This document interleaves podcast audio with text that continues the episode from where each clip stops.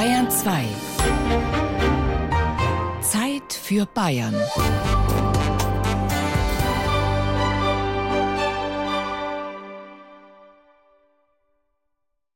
Es ist ein kalter, grauer Wintertag. Schnee liegt in der Luft. Im Kontrast dazu leuchten die rot-weiß schräg gestreiften Fensterläden von Schloss Eichbichel. Nicht wirklich einladend, sondern eher trotzig steht es, 700 Jahre alt, drei Stockwerke hoch, frei in der Landschaft, nach einer scharfen Linkskurve in Jakob Neuharting im oberbayerischen Landkreis Ebersberg. Es ist ein kompakter Bau, der nichts mit einem kleinen Versailles zu tun hat, schon dreimal nicht mit einem Neuschwanstein. Man hat damals praktisch gebaut. Und das bedeutet, man brauchte einen gewissen Platz, um A zu wohnen, B Vorräte zu lagern und musste das auch irgendwie feuertechnisch absichern. Also stellen Sie sich drei oder vier Duplo-Klötze vor, aufeinander gepackt und ein Walmdach drüber. So steht es in der Landschaft. So beschreibt die Schlossherrin Rea von Raben. Knielanger Rock, Rollkragenpullover, Perlenkette. Die blonden Haare akkurat in einen kurzen Pferdeschwanz gebunden. Wer sie besuchen möchte, geht durch die schwere Eingangstür aus Holz hinauf über dunkle Treppenstufen, die Charakter haben.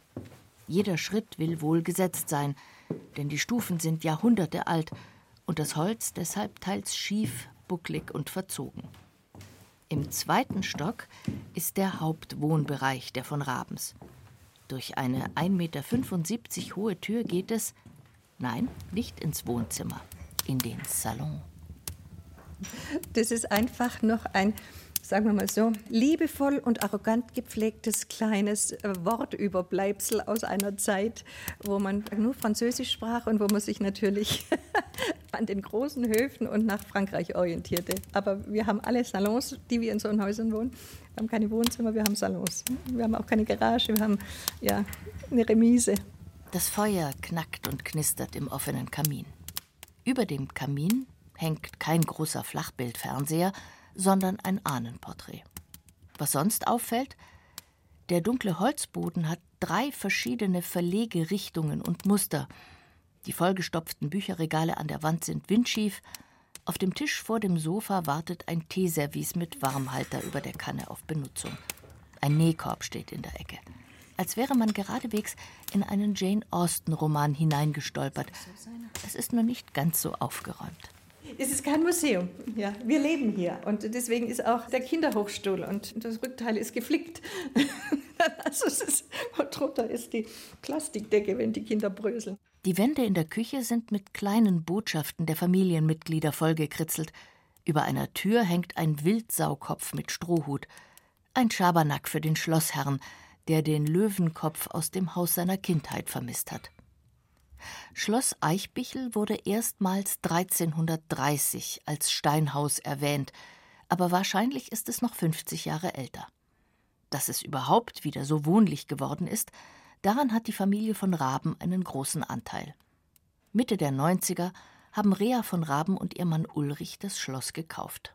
Als wir kamen, war das Dach zwar zwischendurch eingedeckt, aber die Latten und die Ziegel waren so weit auseinandergelegt, dass jeder Flug Schnee durchkam. Also ich weiß noch im ersten Winter, 95 auf 96, da stand ich zwei Tage oben und habe mit Eimern den eingeflogenen Flug Schnee durch die Dachluke nach außen gekippt. Die Fenster waren so, bei einem starken Wind knallten sie auf da flogen uns die Ahornsamen und die Birkensamen und, und alles hier durch. Also man war dauernd nur am Kehren. Wir zogen dann den Kindern drei Pullover an und sie haben mit abgeschnittenen Handschuhen Hausaufgaben gemacht in der Küche reihum, weil andere Zimmer waren eigentlich kaum warm zu kriegen, vor allen Dingen nicht oben. Und ich warf dann immer so abends um sechs Wärmeflaschen in die Betten, dass es wenigstens nicht ganz so klamm war, wenn die Kinder dann abends ins Bett gingen. Eigentlich ist Rea von Raben ausgebildete Ärztin. Damals wurde Schloss Eichbichel ihr Patient. Fenster wurden erneuert, auch der Kamin, Wände im Erdgeschoss trockengelegt. Worauf die 66-jährige Schlossherrin besonders stolz ist, seit einigen Jahren wird der alte Steinkoloss allen Unkenrufen zum Trotz umweltfreundlich mit Geothermie beheizt. Ein Energiezaun, der Schloss Eichbichel so gut wie autark machen soll, ist in Planung.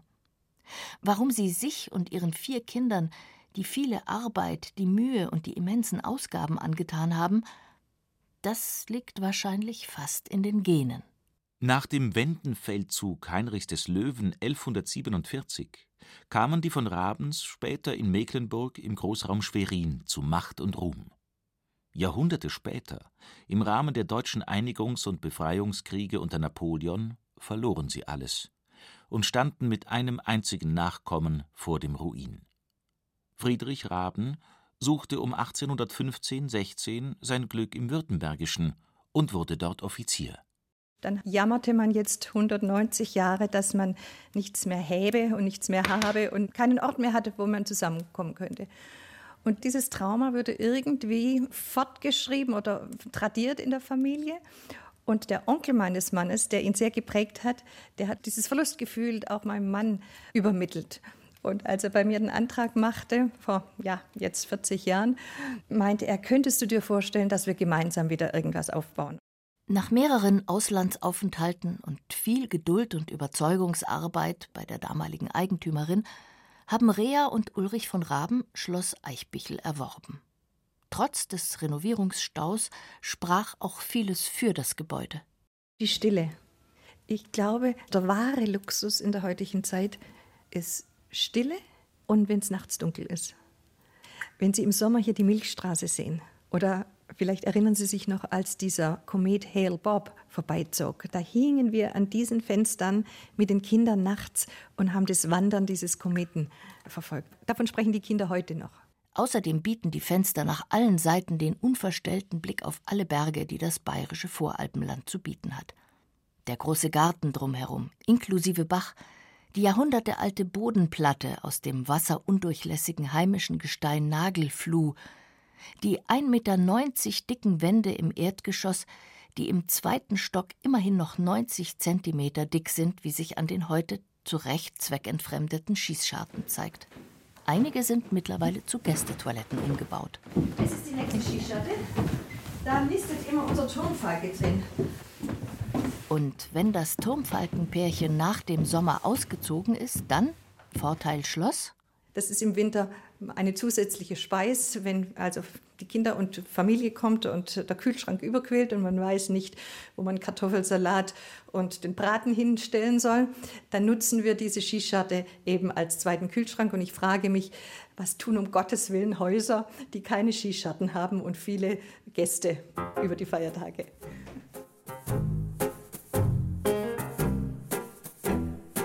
Etwa eine halbe Autostunde entfernt, im Landkreis Rosenheim, erhebt sich Schloss Ammerang, mächtig, weiß verputzt mit zwei Türmchen, über das gleichnamige 3600 Seelendorf.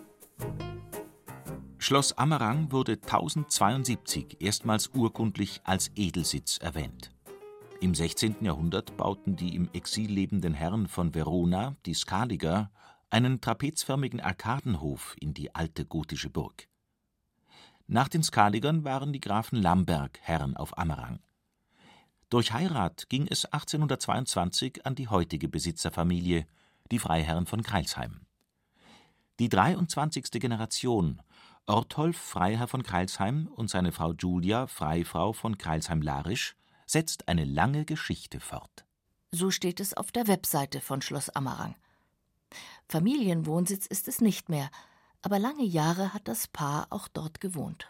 Sie haben trotzdem ihre abgeschlossene Wohnung und die Wohnung ist die Wohnung und die müssen sie auch staubsaugen. Und der große Luxus für mich ist der, der Blick einfach, dass man rausschaut und nicht auf irgendwelche Häuser schaut und dass man die Musik laut aufdrehen kann, so laut wie man will. Man kann sich auch mal streiten, wie man will und es hört keiner und die Kunde können einfach rausrennen. Das ist Luxus.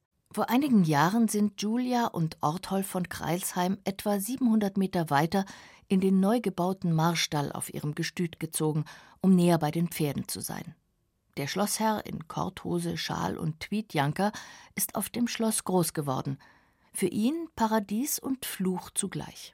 Also hier in unserem Dorf gab es schon immer ein klares Signal, dass ich der da oben vom Schloss bin. Und das habe ich schon immer wieder zu spüren bekommen. Ganz klar aber nicht als Vorteil. Anders als die von Rabens, die sich aus freien Stücken dazu entschlossen haben, Schloss Eichbichel zu kaufen und aufzupäppeln, hat Orthold von Kreilsheim das damals einsturzgefährdete Schloss Ammerang gegen seine ursprünglichen Pläne von seinem Vater übernommen, nachdem seine Geschwister Nein Danke gesagt hatten. Ich habe halt gesehen, dieses Gebäude braucht Hilfe. So habe ich es wenigstens empfunden. Und dann habe ich mich einfach dafür entschieden und habe gesagt, okay, ich helfe dir. Damals als 25-jähriger Student wie heute mit 51 Jahren treibt ihn sein Idealismus an. Ich hatte letzte Woche ein Gespräch mit einer Firma und da sind wir halt unterschiedlicher Meinung gewesen. Und da habe ich dann auch wieder zu hören bekommen, ja, du hast es ja alles geerbt und ich habe mir quasi meine Firma selbst erarbeitet und du bist quasi privilegiert da hineingeboren. Und dann äh, reißt mir schon irgendwo der Faden, weil ich finde, das ist einfach keine Art, darüber zu reden, weil es definitiv kein Geschenk ist. In den damals nur noch von einem Stützgerüst gehaltenen Arkadenhof geht es über eine Holzbrücke, die Orthold von Kreilsheim in den 90er Jahren nachrüsten ließ und die an diesem Wintertag schneebedeckt ist. Dann über einen gepflasterten und heute überdachten Eingangsbereich und durch eine schwere doppelflügelige Holztür. Durch die zweite Tür müssen wohl die meisten Besucher durchtauchen, Sie ist nur etwa 1,40 Meter hoch. Das lohnt sich aber für einen Blick in den Innenhof, der mit unzähligen Lichtern beleuchtet werden kann und im Fall der Fälle auch eine Regenhaube bekommt. Schloss Ammerang ist mittlerweile zu einem Großunternehmen mit Land- und Forstwirtschaft, Pferdezucht, Hotel- und Veranstaltungsbetrieb mit der längsten privaten Kulturreihe Bayerns, Museum und einer Jagd mit eigenem Wildbretverkauf geworden. Alles in Eigenregie. Natürlich erfüllt einen das mit Glück und Freude und Stolz, aber man muss sich das immer wieder verinnerlichen, dass man eben nicht immer nur die Arbeit sieht, sondern sich auch manchmal freut über das. Aber wir fahren hoch und sagen, oh Gott, das gehört gestrichen.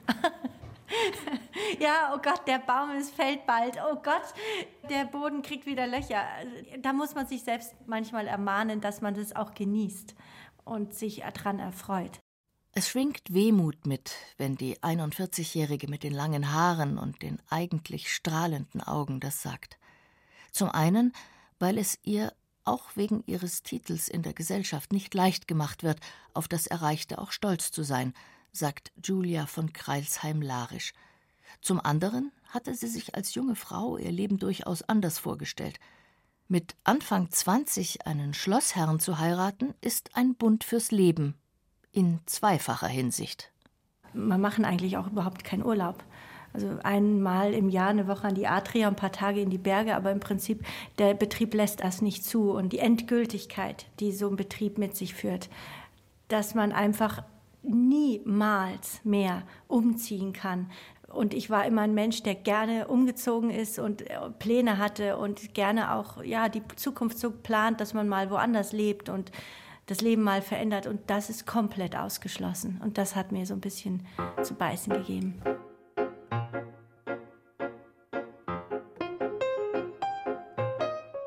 Das Bayerische Denkmalamt listet aktuell rund 1600 Schlösser auf.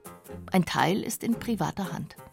Etwa 160 private Schlosseigentümer sind Mitglieder im Bayerischen Denkmälerverein zur Erhaltung privater Baudenkmäler und sonstiger Kulturgüter, der seinen Zweck so definiert.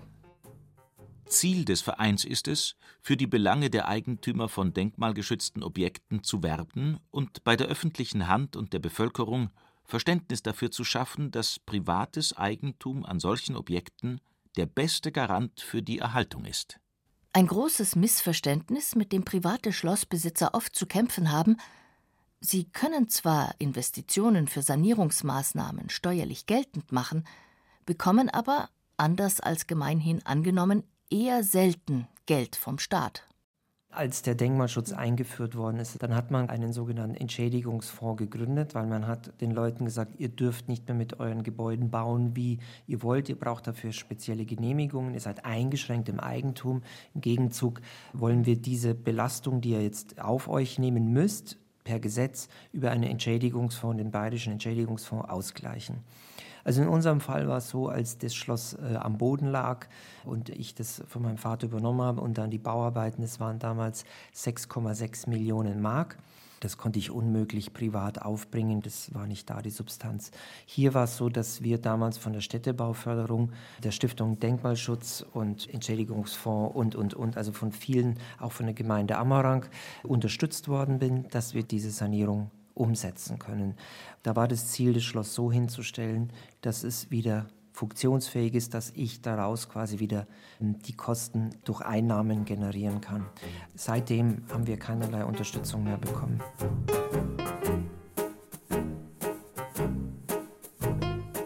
Der Himmel ist blau, die Sonne strahlt, aber es ist wieder kalt. Der Raureif hat sich über das Fell der Pferde gelegt, die im Offenstall von Schloss Aufhausen im oberbayerischen Landkreis Erding stehen. Über die mit Laub übersäte Kiesauffahrt kommt Schlossherr Georg Freiherr von Hammerstein gestapft. Fast als ob er das Klischee erfüllen will, in einer grünen Wachsjacke und mit einem etwas in die Jahre gekommenen braunen Strickstirnband über den grauen Locken. Also die erste urkundliche Erwähnung von 788 hieß Uffhusa und das eben das ist ja alles das Erdinger Moos, also alles ein Moor gewesen, das platt ist wie ein Stück Papier und da gibt es einen einzigen Hügel hier, das ist eben der über den Häusern steht, das Uffuser auf den Häusern, auf die Häuser drauf blickend. Das denkmalgeschützte Schlossgebäude ist ein bayerisches Barockschloss, das einer überdimensionierten Villa gleichkommt. Erdgeschoss plus zwei Stockwerke. Gekauft wurde es von meinem Ururgroßvater, dem Gründer der Bayerischen Vereinsbank. Und das war eine herrliche Episode. Der musste als Augsburger Banker, der sich dann in München niedergelassen hat, einen Sitz wählen, der einen Tagesritt maximal von der Hauptverwaltung der Bayerischen Vereinsbank entfernt ist. Und die Kardinal-Faderber-Straße ist ungefähr einen Tagesritt entfernt, nämlich 35 Kilometer. Und das war sein Sitz, als er hierher gezogen ist von Augsburg her. Und ich jetzt bin in der fünften Generation hier. Zur Anlage gehören Pferde, Enten, Hühner und Pfauen. Und auch dieses Schloss ist ein Betrieb, der seine Einnahmen zu einem Drittel aus Land- und Forstwirtschaft erzielt, zu einem Drittel aus Vermietung. Etwa 50 Menschen, auch Familien mit kleinen Kindern, wohnen auf dem Gelände in hellgelb gestrichenen, denkmalgeschützten Häusern, deren Fenster weiß umrahmt sind mit flaschengrün gestrichenen Türen und Fensterläden, zu Ehren der Familie Preising, die um 1750 Inhaber des Schlosses Aufhausen war. Auch das Taubenhaus in der Hofmitte ist in den Preisingschen Farben gehalten. Da vorne ist jetzt der Bürotrakt, das alte Verwalterhaus. Und hier sind alte Knechtwohnungen. Da haben wir jetzt zum Beispiel da fünf Wohnungen, wo jetzt ein Australier und das sind nämlich Bulgaren, das sind noch Bulgaren und Italiener und alle möglichen Leute wohnen, die in München arbeiten. Da wohnt ein Graf Angela. Der kommt dann von einer sehr berühmten Familie, viel berühmter als unsere jemals sein kann hier. In Adelskreisen wird Schloss Aufhausen deshalb auch liebevoll Aristo-WG genannt. Den Eltern hat Georg von Hammerstein den ehemaligen Kuhstall als Austragshäusel umgebaut. Im gemeinsamen Garten kommen die Familien zusammen, lassen die Kinder auf dem Trampolin hüpfen oder grillen gemeinsam. Eine Art Dorfgemeinschaft im Schloss.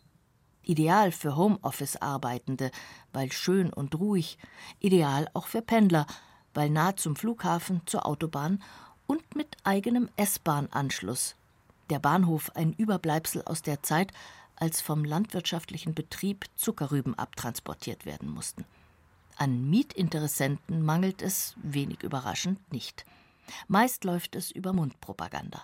Diese Wohnung habe ich, glaube ich, sogar in der Zeitung inseriert gehabt. Aber das braucht man gar nicht inserieren. Das, kaum drückt man da auf Senden, dann wird man schon überschüttet mit Anfragen. Also völliger Wahnsinn eigentlich.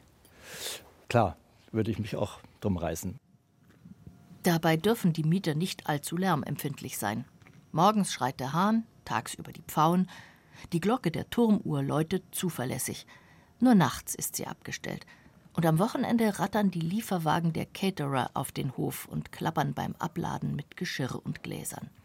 Denn neben Land- und Forstwirtschaft und Vermietung sind Veranstaltungen das dritte Standbein des Schlossbetriebs.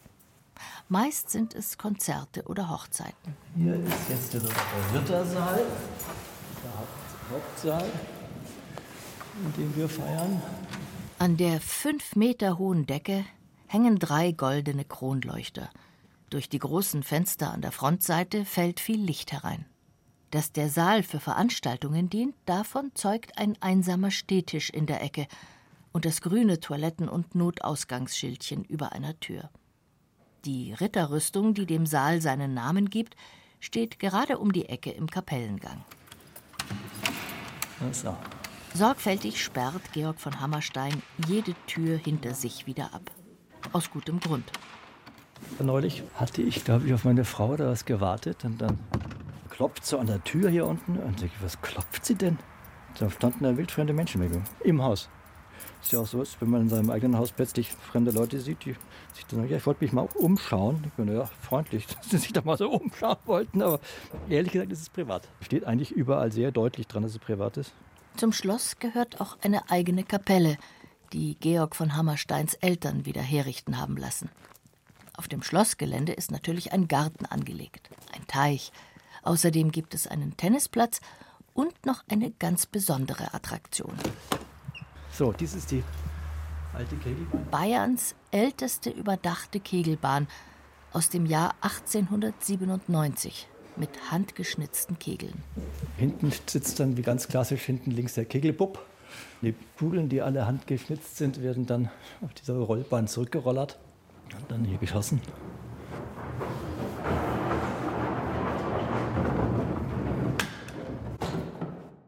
Der 57-Jährige, der nicht auf Schloss Aufhausen aufgewachsen ist, sondern im Würmtal und zwölf Jahre in London gelebt hat, hat das Schloss vor drei Jahren von seinen Eltern übernommen und damit viel Verantwortung und Arbeit.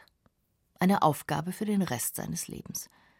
Warum er sie angenommen hat, erklärt Georg von Hammerstein mit seiner Herkunft. Man hat eben immer noch die Verantwortung gegenüber sich selbst und gegenüber der Gesellschaft, dass man sich seinen Namen quasi nicht beschmutzt und besudelt und sich auch würdig des Namens erweist. Und dazu gehört es, irgendwie eine anständige Gesinnung zu haben und mit dem Erbe des Familiennamens und dem Erbe der Familie sorgfältig umzugehen. Und insofern ist zum Beispiel auch so Eigentum kein Eigentum im klassischen Sinne. Wenn ich eine Eigentumswohnung habe, dann habe ich die um eigentlich aber auch, um sie eventuell mal wieder zu verkaufen. So einen Besitz verkauft man nie.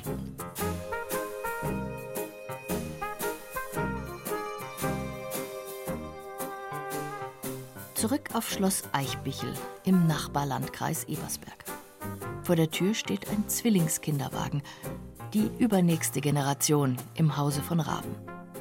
Deshalb ist die Erdgeschosswohnung, die zuerst regulär und dann als Airbnb-Wohnung als Einkommensquelle vermietet war, gerade auch nicht mehr auf dem Markt.